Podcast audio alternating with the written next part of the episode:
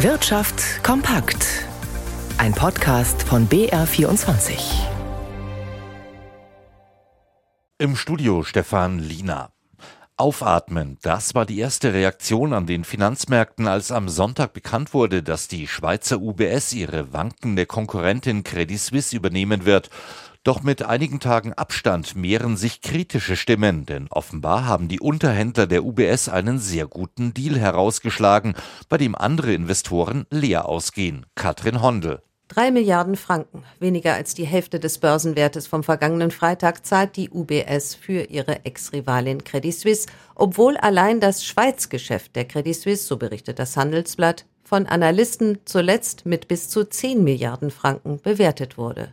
Zudem gibt es enorme staatliche Garantien und Liquiditätshilfen der Nationalbank von insgesamt mehr als 200 Milliarden. Alles in allem also ein Schnäppchenpreis, so die allgemeine Einschätzung. Kritik kommt nicht nur von Schweizer Steuerzahlern, die letztlich das Risiko für die Riesenbank tragen, sondern auch von Investoren. Die von den Behörden verfügte Komplettabschreibung auf sogenannte AT1-Anleihen der Credit Suisse verärgert nämlich deren Inhaber, die dadurch leer ausgehen. Juristische Schritte werden offenbar bereits geprüft. Die Maßnahme stärkt allerdings das Eigenkapital der Credit Suisse und verbessert so den Schnäppchenpreis für die UBS noch mehr. Die UBS zahle keine drei Milliarden für die Credit Suisse, so zitiert das Handelsblatt einen Experten. Sie bekomme 13 Milliarden für die Übernahme. Der Energiekonzern RWE hat im vergangenen Jahr den Gewinn sprunghaft gesteigert. Das operative Ergebnis verdoppelte sich auf 6,3 Milliarden Euro. Jörg Marksteiner. Als größter deutscher Stromerzeuger hat der Konzern davon profitiert, dass Strom im vergangenen Jahr europaweit knapp war und deshalb viel teurer verkauft werden konnte als geplant. Das lag weniger an der Produktion von Kohle und Atomstrom, denn diese Mengen hatte RWE bereits im Voraus vor Beginn des Ukraine-Kriegs verkauft, als die Preise noch niedriger lagen. Deutlich lukrativer war der Betrieb der Gaskraftwerke, die öfter einspringen mussten, und der Verkauf von Strom aus Wind- und Solarparks. Doch nicht alle Gewinne durfte der Konzern behalten. 250 Millionen Euro an Übergewinnsteuer musste RWE an verschiedene Staaten abführen. Und in diesem Jahr könnte es noch mehr werden, hieß es heute.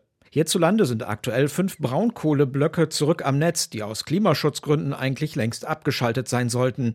Mit Blick auf den umstrittenen Kohleabbau in Lützerath sagte RWE-Chef Markus Krebber, wie viel Kohle eventuell doch im Boden bleiben könne, das hänge davon ab, wie schnell jetzt neue Wind- und Solarparks in Betrieb gehen.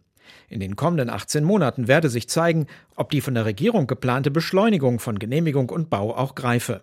Ob mit Kohle oder mit Ökostrom, in jedem Fall rechnet RWE auch für dieses Jahr wieder mit Milliardengewinnen und hat deshalb angekündigt, dass die Dividende im kommenden Jahr steigen soll.